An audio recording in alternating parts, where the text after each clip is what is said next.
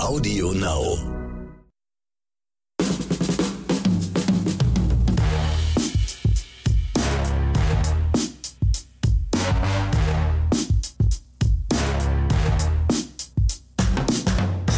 Herzlich willkommen zu einer neuen Folge von Oscars und Himbeeren.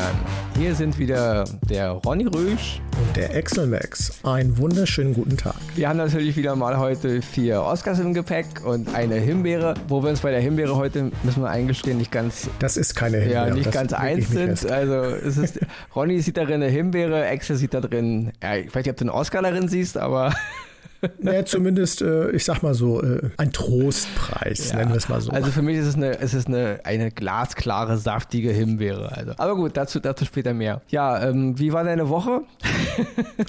Aufregend. Wir sind natürlich in der großen Phase des Impfens angekommen und äh, ja, äh, spektakulär kann ich nur ja. sagen, was da teilweise abgeht. Nicht, nicht was das Impfen selber angeht. Das läuft alles safe, alles super und äh, da muss man sich auch keine Sorgen machen. Also hier mal für alle die, die es hören wollen, Impfen ist der richtige Weg, um diese Scheißpandemie endlich mal zu bekämpfen. Aber so was dazwischen drumherum passiert, ich meine, jeder liest es in der Presse oder so, das ist ja irre. Ja. Aber ich glaube, da werde ich mal in einem anderen Podcast mal drüber erzählen. Und langsam habe ich auch so das Gefühl, ähm, dass dieses Impfen irgendwie der letzte Ausweg zu sein scheint. Also irgendwie kommen wir aus der Pandemie nicht raus, oder? Also der Impfstoff ist nee. das Einzige, was uns retten wird. Ja, also ich meine, äh, das andere, was wäre, wäre wirklich, dass man alle Menschen dieser Welt für, sagen wir mal, acht Monate, na, acht Monate ist vielleicht ein bisschen viel, aber für ein paar Monate wirklich mal konsequent wegschließt und einfach wartet, bis dann der Letzte auch das, das Ding auskuriert hat. Aber ich glaube, das wird nicht funktionieren. Dann ist die Erde, dann ist die Wirtschaft, dann ist wirklich alles am Boden. Es geht immer über das Impfen. Es ist eine Pandemie, es ist ein Virus, den musst du bekämpfen und den kriegst du nur darüber ja, bekämpft. Genau. Und liebe Querdenker, die ihr da draußen rumläuft, ihr dürft gerne eure eigene Meinung oder Ideen haben, aber ich kann euch sagen, die Impfung und das, es ist der einzige Weg. Was genau. anderes werden wir weil, nicht. Weil das, ich finde, das merkt man langsam auch. Also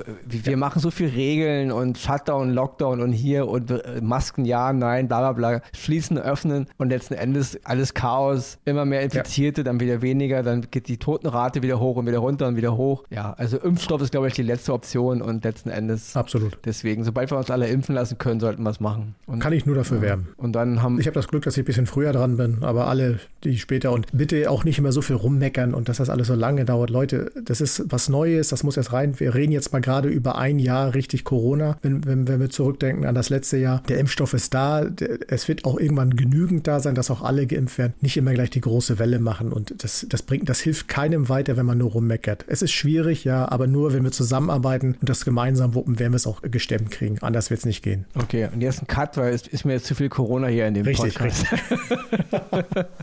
Der erste Oscar in dieser Woche, den der Ronny zu vergeben hat, geht an den Film One Night in Miami. Das ist ein Film, der ist jetzt bei Amazon Prime erschienen. Die Regisseurin von diesem Film ist eine Afroamerikanerin. Sie heißt Regina King. Also eigentlich ist sie bis jetzt mir nur als Schauspielerin geläufig gewesen. Das erste Mal habe ich sie gesehen 1991 in Boys in the Hood, also ein ganz alter Film noch aus meiner Jugend von John Singleton, der mittlerweile verstorben ist. Ja, und ich bin durch diesen Film eigentlich mehr drauf gestolpert. Und in den letzten Jahren wird ja immer so viel darüber geredet, afroamerikanische Regisseure hier, Frauenregisseurinnen dort und bla bla bla. Und da sind, fallen auch immer so viele Namen und so viele Leute. Einer, der mir einfällt, ist Spike Lee, der immer überall mitmischt und so. Und ich muss echt sagen, ich habe diesen Film gesehen von Regina King. Es ist ihr Regiedebüt. Also Mr. Spike Lee kann sich hier eine riesige Scheibe mal davon abschneiden, wie man mal ordentliche Filme dreht. Ja, da mögen jetzt einige vielleicht meckern, oh Spike Lee, Spike Lee. Aber der Mann hat eine Menge Scheiße gemacht in meinen Augen, eine Menge schlechte Filme. Und dennoch spukt er sich immer auf, als wäre er irgendwie hier übergangen und und da begangen. Also äh, deswegen ist nun mal, ist meine Meinung. Also wir haben jetzt hier Regina King, eine afroamerikanische Regisseurin. Also sie erfüllt sozusagen die in Anführungsstrichen, ja, sie ist Afroamerikanerin und sie ist auch eine Frau, wollen wir nicht vergessen. Und sie hat jetzt einen Film gemacht, One Night in Miami. Und der Film handelt in der Nacht des 25. Februar 1964, als Cassius Clay damals noch, später bekannt als Muhammad Ali, der Weltmeister im Schwergewicht wird. Also in der Abend, an dem er Sonny Listen ver vermöbelt. Danach findet so eine Art in Anführungsstrichen Siegesfeier statt, wo sich ähm, Cassius Clay mit Malcolm X, Sam Cooke und äh, Jim Brown, also vier der bekanntesten afroamerikanischen Ikonen, die es gibt, in einem Art Motelzimmer trifft und im Grunde diese vier Männer jetzt da im Grunde so eine Art Mini-Siegesfeier machen. Klar, es ist alles ein bisschen fiktiv, also diese Männer haben sie schon gekannt. Cassius Clay, Schrägstrich Muhammad Ali, war ein Freund von Malcolm X, auch Sam Cooke und Jim Brown, die Männer kannten sich. Natürlich sind diese Gespräche, die wir jetzt da sehen, schon eine Art Fiktion, weil niemand war dabei und deswegen, es basiert zwar auf den echten Charakteren und die Geschichten, die, da, die man da so erfährt, sind auch echte Geschichten, aber dass die Gespräche natürlich so stattgefunden haben, kann natürlich bezweifelt werden, weil niemand war dabei und deswegen ist es natürlich ein bisschen Fiktion. Aber erstmal ist es die, die Idee überhaupt schon, diese vier Männer ähm, in einen Raum zusammenzubringen und darüber zu reden, wer sie sind, wer sie sind in ihrer Welt, ja, wie sie reden über Rassismus, über Politik, was es bedeutet, ein Mensch zu sein, was es bedeutet, ein Afroamerikaner in den Vereinigten Staaten gerade in diesen Zeiten zu sein. Das sind ganz tolle Dialoge und wir wissen, ähm, Rassismus ist immer noch ein großes Thema und deswegen ist der Film auch total aktuell, auch wenn er natürlich 1964 handelt. Die vier Schauspieler, die diese vier Ikonen spielen, spielen alle durch die Bank ein ganz, ganz hohes Niveau. Hier muss ich auch mal den Schauspieler Aldous Hodge erwähnen. Den hatten wir letzte Woche noch in dem Film Der Unsichtbare. Da hat er auch mitgespielt. Da hat er in einem Himbeerenfilm mitgespielt. Diesmal kriegt er, spielt er in einem Oscar-Film mit, was ich wollte ich nochmal erwähnen. Mal, ja. Zwei Preise in einer Woche. genau. Glückwunsch. Ja, aber wie gesagt, alle vier spielen hervorragend. Und die Regie von Regina King ist hammermäßig. Also hat mich stellenweise so ein bisschen an die guten Filme von Clint Eastwood erinnert. Ja, also eine ganz ruhige Art zu inszenieren und, und immer schön beim Thema und auch die Charaktere, wie das alles so dargestellt ist. Und hat mich ganz doll ähm, äh, geflasht, der Film. Also ist für mich auch wieder mal einer dieser Oscars, die ich mit absoluter Freude vergebe. Und da muss ich ganz, ganz toll für Werbung machen. Also der Film heißt One Night in Miami, jetzt zu sehen bei Amazon Prime und äh, ist ein Aushängeschild für afroamerikanisches Kino. Und ich würde sagen, es wäre eine Schande, wenn er in der in der nächsten Oscar-Verleihung nicht irgendwo erwähnt werden würde, ja, oder irgendwo nominiert werden würde, weil der Film äh, hat mich echt total, wirklich, wie ich schon sagte, total beeindruckt und ja, deswegen mein erster Oscar diese Woche an One Night in Miami. Ja, genauso fulminant geht es bei mir jetzt äh, weiter, weil ich habe mir The Undoing von Sky mal reingezogen und da kann ich euch auch nur sagen, eine sechsteilige Serie oder ist es ein Sechsteiler, ist es eine Miniserie, da muss man ja heute schon abwägen, die, weil irgendwie werden die Serien oder, ja alle mehr kleiner. Oder ein Film. oder ein Film. Aber zurück dazu, es ist ein Film, der auf einem Roman basiert von 2014 und zwar You Should Have Known von äh, John Henf Koretz mit äh, Nicole Kidman und Hugh Grant in den Hauptrollen. Erstmal kann man ja sagen, Starbesetzung, was soll da schon groß schiefgehen? Ich persönlich bin kein großer Fan von beiden, weil Nicole Kidman, sie hat ihre, sie hat ihre super Filme und ihre Momente, aber ist nicht so mein Stil. Trotzdem muss ich sagen, in dieser Serie haben sie mich beide absolut überzeugt. Auch die ganze Serie ist von HBO gemacht worden und äh, man muss sich so vorstellen, sie eine klinische Psychologin, er ein äh, erfolgreicher Onkologe, Kinderonkologe. Beide haben Geld, leben in New York in, in einem schicken Apartment, haben einen Sohn, der geht auf die beste Schule der Stadt und so weiter. Die Welt scheint äh, völlig in Ordnung zu sein. Sie gehen auf eine Charity, es geht um Spenden für die Schule und so weiter. Da taucht eine Frau auf, die so ein bisschen komisch erscheint und plötzlich ist es nachts und der nächste Tag und auf einmal es gibt einen Mord, der Mann ist verschwunden. Was ist hier los? Es, die ganze Geschichte kippt auf einmal. Nicole Kidman, die als wirklich sehr tough als Psychologin da kommt, hinterfragt plötzlich ihr ganzes Leben. Und so geht die ganze Geschichte dann in diese sechs Teile rein. Ich will nicht zu viel erzählen, wegen, sonst ist die Geschichte wahrscheinlich in fünf Minuten hier aberzählt und keiner will die Serie mehr sehen. Deswegen schaut es euch an, weil es sehr spannend ist. Und für mich aber persönlich, wie gesagt, beide äh, Hauptdarsteller gute Rolle, aber für mich der Knaller ist Detective Joe Mendoza, gespielt von Edgar Ramirez. Der große Edgar Ramirez. Ich wollte ihn noch erwähnen, ja. aber du hast ihn erwähnt. Ja.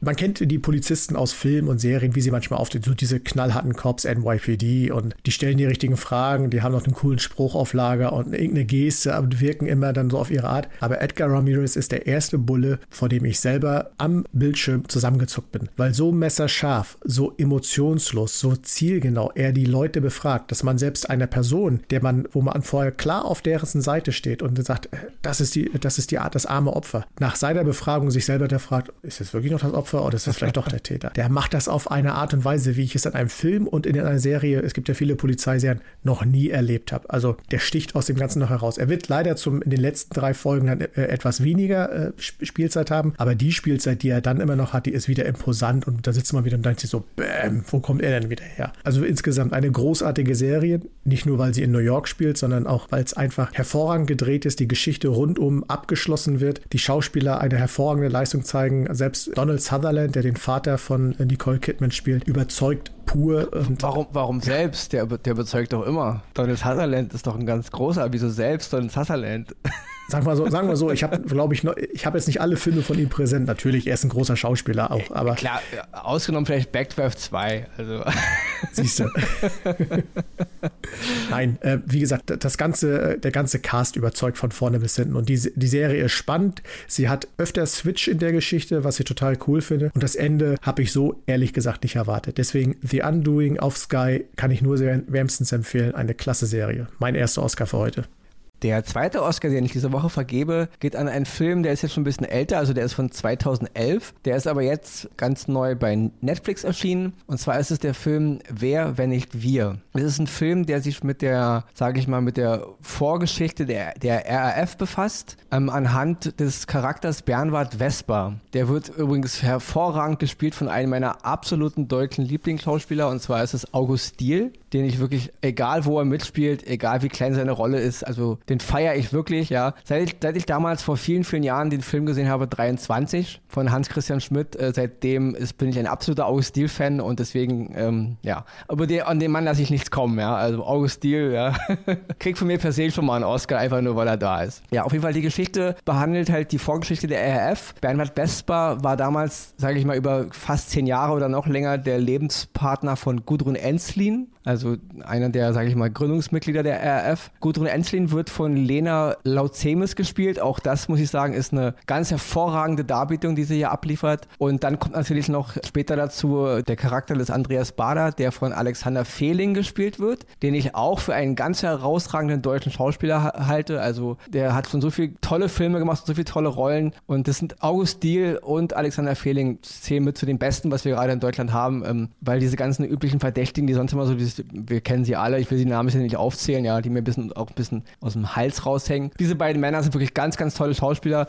Aber wie gesagt, dieses Trio, auch die Lena Lautzemes, diese drei Leute spielen hier eine ganz, ganz tolle Geschichte. Und die Geschichte des Bernhard Vesper, der ja im Grunde eigentlich mehr so eine Randfigur der RAF war. Also es ist keiner, der jetzt da groß in der RAF aktiv war. Ähm, er hat aber eben gesagt, vier Jahre mit, äh, mit Gudrun Enzin verbracht. Und die Art, wie der Film gemacht ist, also die ist sehr, der Regisseur Andres Weil, der, ich glaube, das war sogar sein erstes, auch so eine Art Debüt. Also er hat, glaube ich, davor schon viele Dokus gemacht und auch äh, Fernsehfilme, aber ich glaube, das war, war sein Kinodebüt. Die ganze Art, auch wie die Geschichte erzählt ist, sehr, sehr Kammerspiellastig. Also der Film handelt überwiegend nur in Zimmern oder in Räumen. Dennoch finde ich, ist die Stimmung dieser Zeit hervorragend eingefangen und, und die, die Art auch der Hilflosigkeit, wie Menschen damals in diesem System sich umorientieren wollten, dieser Aufbruch, ja, diese ganze Generation der 68er und diese Fragen und diese ganzen Konflikte, die herrschen und diese, diese Menschen, die halt hin und her geworfen wurden, wie Spielbälle und keiner wusste jetzt, wie geht es eigentlich weiter, was wollen wir eigentlich mit unserem Leben anfangen. Und das ist wirklich ganz, ganz hervorragend dargestellt. Ich habe, also es gab eine Menge Filme über die RAF, ganz groß natürlich der Bader-Meinhof-Komplex, der natürlich sehr, sehr actionlastig war. Ähm, davon ist der Film weit entfernt. Es ist ein Charakterprofil, also man ist bei den Menschen, man ist in, im Grunde in ihren Köpfen und natürlich die Hauptfigur des Bernhard Vesper, August Diel halt, der, ja, wie soll man es sagen, uns auf eine Reise mitnimmt, die, die nicht gut enden kann. Und, und äh, August Diel spielt den auch hervorragend. Also diese ganze, diesen ganzen, diesen psychologischen Ritt, den er halt dadurch durchlebt, ja. Und ich will gar nicht so viel von dem Film erzählen, wer ihn noch nicht gesehen hat. Ich kann ihn wirklich nur jedem ähm, wärmstens ans Herz legen, auch als Stück deutscher Geschichte, ja, warum gewisse Dinge so gekommen sind, wie sie gekommen sind, auch wie die Zeit war. Und ich finde, es ist ein ganz, ganz tolles Dokument, äh, was hier geschaffen wurde. Also der Film heißt Wer, wenn nicht wir. Da ist jetzt schon neun Jahre alt, aber kein Grund, den nicht zu gucken. Der ist jetzt bei Netflix erschienen und ich kann da wirklich auch nur ganz, ganz toll hier auch nur die Werbetrommel rühren und sagen, guckt ihn euch unbedingt an. Ähm, er wird euch auf jeden Fall ja, beeindrucken. Naja, dann kommt jetzt mal so ein kleiner Rule Breaker, würde ich mal sagen. Aber richtig.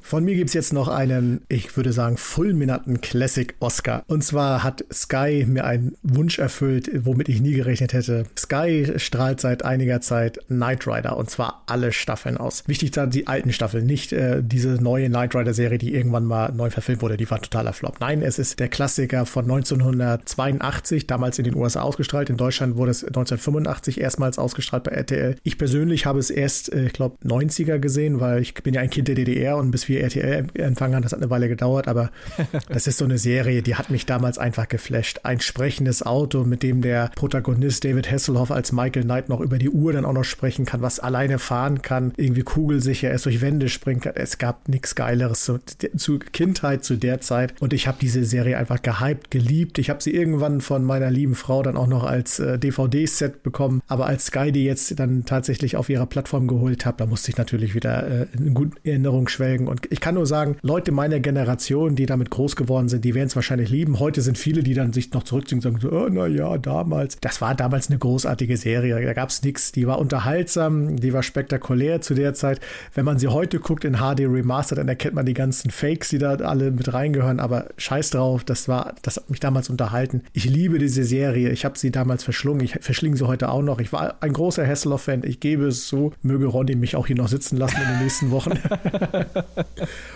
Und äh, deswegen, ich kann nur empfehlen, wer wirklich mal Bock auf Nostalgie pur hat, schaut euch Knight Rider auf Sky an. Es ist herrlich einfach anzuschauen. Auch für Leute, die es noch nie gesehen haben? Oder, äh? Auch für Leute, die es noch nie gesehen haben. Es, ich sag mal, man kann sogar einen Trashing-Abend draus machen, weil natürlich, es ist ja, wer, es heute guckt, der guckt es meistens auf einen fulminanten Bildschirm mit HD, Full HD, was es nicht alles gibt. Und da wird man natürlich alles sehen, was man damals nicht gesehen hat. Ne? Den Stuntman, der da das Auto fährt, wo man glaubt, er fährt alleine und solche Geschichten. Ach, alles ach so, dazu. Also Kid fuhr, fuhr nicht alleine in echt? Überraschenderweise nicht, nicht immer. Vielleicht gibt es ja eine oder andere Szene, wo wir es nicht gemerkt haben. In den späteren Folgen. Vielleicht war da die Technik schon weiter, aber am Anfang sieht man schon den einen oder anderen Arm da mal äh, vorblitzen. Und äh, nein, es ist einfach, äh, für Leute aus meiner Zeit ist es Nostalgie, für Leute von heute ist es vielleicht was Trashiges, aber auch das ist, kann ich mir nur vorstellen, sehr unterhaltsam, weil man wird auch viel zu lachen haben. Das kommt auch dazu. Auch ich habe in der, äh, jetzt viel gelacht.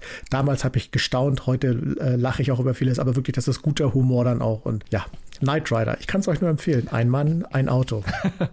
Von mir noch eine kleine Anmerkung und guckt euch bitte, wenn ihr euch sowas anguckt, die alten Serien, bitte im Originalformat an. Ich hasse das, ja. wenn man diese, diese Dinger dann ranzoomt, indem man die Köpfe breit zieht und so, ja. Ah, das sieht furchtbar die, aus. Die alten ja, Serien sind in 4 zu 3 gedreht und die haben halt links und rechts schwarze Balken und deswegen guckt sie euch bitte im Original an, weil das geht überhaupt nicht immer, dieses, dieses Breitgezieher. Ist nur meine Meinung, wollte ich nochmal anmerken. Das führt uns jetzt schnurstracks und wir, wir übereilen uns diesmal aufgrund unseres Timecodes zu unserer Himbeere diese Woche. Und da sind uns, ähm, ja, da sind, bin ich mir mit, mit Excel nicht ganz es ist eins. Nur, es ist nur Ronnys Himbeere. Genau, ich sag's ist, mal so. Es ist nur Ronnys Himbeere. Und zwar geht die Himbeere diese Woche von Ronny aus an den Film Bad Boys for Life. Der ist jetzt, der ist ja bei Sky drin. Und ich muss sagen, ich habe den Film im Kino gesehen damals und ich habe mir die jetzt nochmal alle angesehen, alle drei Filme nochmal. Und ich muss sagen, ich habe selten einen überflüssigeren Film gesehen als Bad Boys for Life. Ja. Ich muss kurz anmerken, der erste Teil 95 von Michael Bay, ja, ich glaube, das war sogar sein, sein Filmdebüt. Michael Bay liebt man oder hasst ihn. Ich mag Michael Bay, also es ist kein Michael ja. Bay-Bashing. Ich halte den dritten Teil von Transformers für einen der coolsten, abgefahrensten, spacigsten Filme, die ich je gesehen habe. Den könnte ich mir Absolut. in Endlosschleife angucken, ja. Also ich bin kein Michael Bay-Hasser. Äh, Bad Boys 2 fand ich sehr unangenehm. Der war zwar handwerklich mega gemacht, also Michael Bay hat eine Menge gelernt äh, in der Zeit von 95 bis dahin, aber diese ganzen Sachen mit den Leichen da und so, das fand ich alles ganz übler, böser Geschmack. Also das war auch schon nicht mehr, das war einfach nicht mehr lustig, das war einfach nur noch dumm, peinlich und sehr, sehr unangenehm. Meine Meinung, ja. Auch ein sehr überflüssiger Film schon, finde ich. Auch wenn er handwerklich super gemacht war, sehr, sehr fragwürdig. Und jetzt kommt halt Bad Boys Live, ich glaube 17 Jahre nach ähm, dem zweiten mhm, Teil. Genau.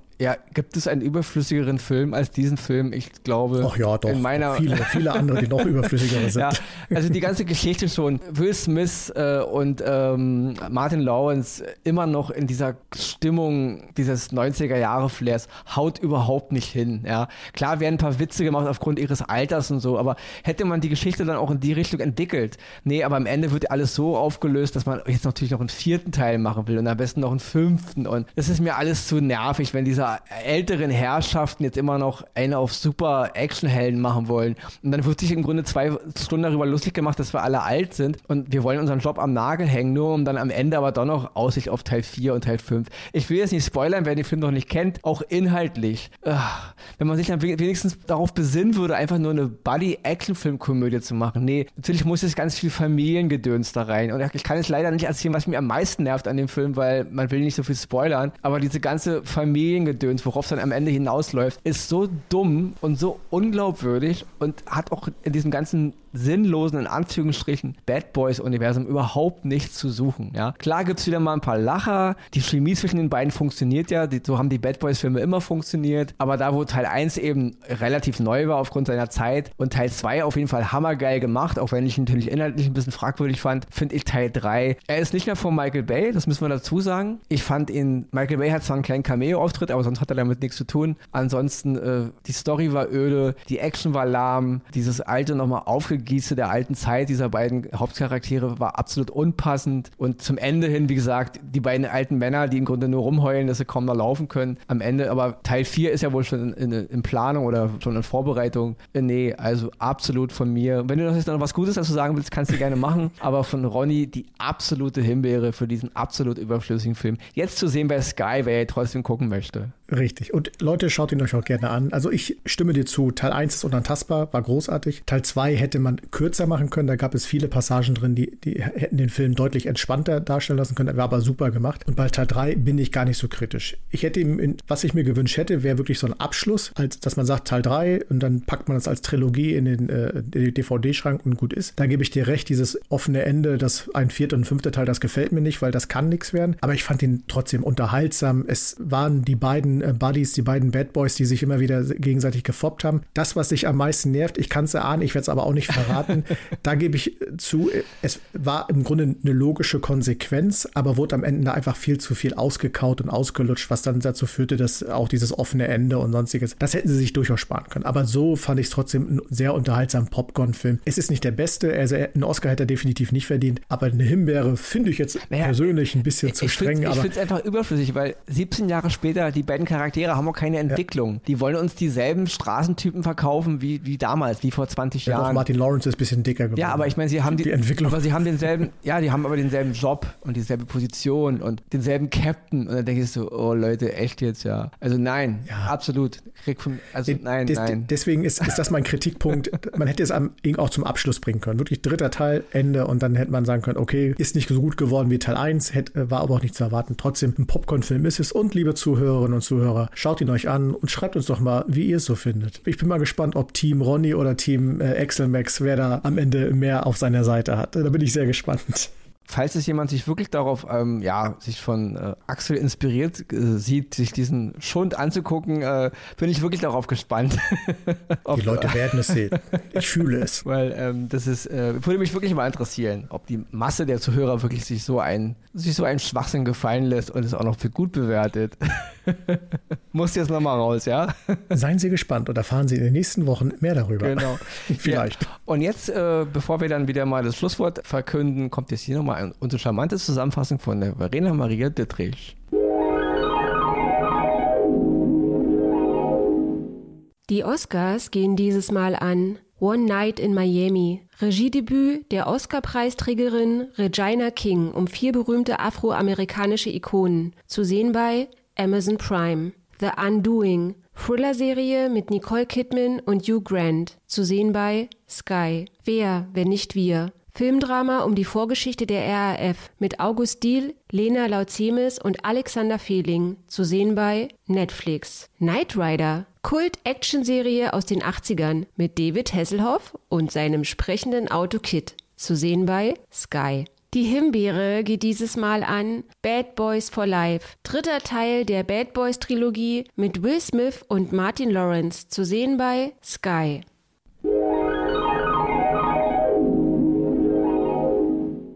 Jo, das war doch mal wieder eine fluffige Folge. Und trotz unserer kleinen, naja, nennen wir es mal Meinungsverschiedenheit am Ende, muss ich sagen, hat es auch wieder sehr viel Spaß gemacht. Gerade im Moment in diesen grauen, verregneten Tagen. Hier ganz gemütlich im Warmen ja, sind, mit dir. Die sind echt ätzend gerade, oder? Ätzend, oh. oder? Ich meine, es ist ja per se schon nervig, dieses Wetter, aber dann auch noch diese Corona-Glocke über uns drüber und. Oh. Gruselig. muss man alles nicht haben. Ich habe das Gefühl, ich habe das Gefühl, mein Körper zerfällt langsam. So innerlich so. So, so, so, wie, bei, so wie bei Thanos, wenn man so schnips und dann ja, so zu Staub ja, langsam genau so, verfällt. ja, also ganz, ganz anstrengend, ja.